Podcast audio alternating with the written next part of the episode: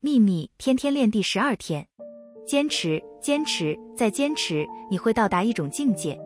秘密的原则变成你的第二天性。你会变得非常能觉察别人说的话特别是当他们谈论他们不想要的事物时。你会变得非常能觉察你所说的话。